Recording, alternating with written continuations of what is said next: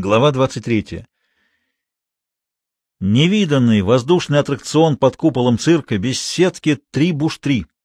Елена и ее партнеры ловко взобрались по веревочной лестнице, погас свет, прожекторы осветили в воздухе стройные фигуры, перелетающие от одной трапеции к другой.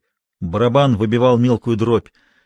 Они спускались по канатам, раскланивались, уходили, возвращались, вызванные аплодисментами, снова уходили, опять возвращались, задержанные жестом инспектора манежа. Все смотрели на Элен, освещенную прожекторами красавицу в трико с блесками. К ее ногам упал букет цветов. Миша оглянулся, букет кинул Валентин Валентинович.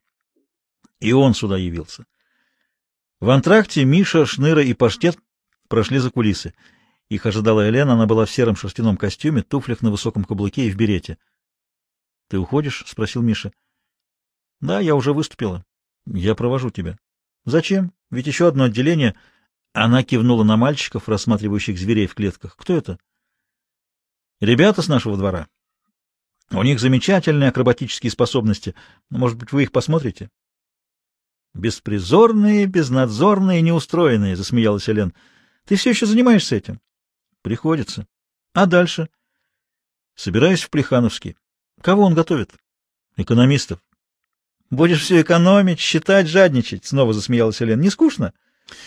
Ты путаешь, экономист — это не экономка. И скучать я не буду. Скучать можно по человеку. Миша покраснел. Признание, даже такое отдаленное, казалось ему навязыванием себя. — Это верно, — согласилась Элен. — Я очень соскучилась по тебе, Генке, Славке. — Мы тебя редко видим, — сказал Миша, обрадованный тем, что она не заметила или сделала вид, что не заметила его признание. — Я цирковая, гастролирую, — рассеянно проговорила Элен, оглядываясь видимо, поджидая кого-то. «Как тебе понравился наш номер?» «Понравился. Но я предпочитаю два буш-два». «Почему?» — в ее голосе прозвучало кокетство, несколько снисходительное. Для нее Миша был все еще мальчик, он чувствовал это. «Мне это кое-что напоминает», — сказал Миша.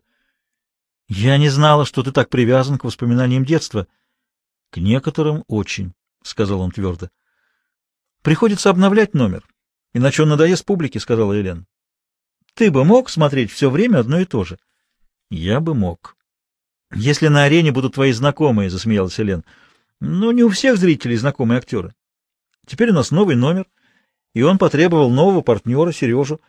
И поскольку он присоединился к нам, а не мы к нему, то он тоже стал бушем.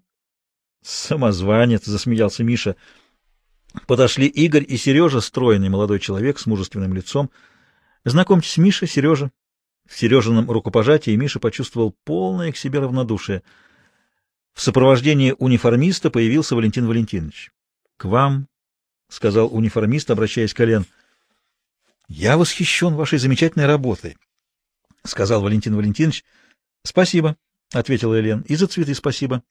— Аплодисменты и цветы — единственное, чем зритель может выразить свою благодарность, — продолжал Валентин Валентинович. Кого я только не видел. Немцев, итальянцев. Но никакого сравнения. Двойное сальто на такой высоте. Изумительно. Игорь, игнорируя Навродского, спросил Мишу. Что ж не привел Генку, Славку? Они не могут сегодня. В следующий раз придут. Давненько я их не видел. Прозвучал настойчивый звонок, за ним другой.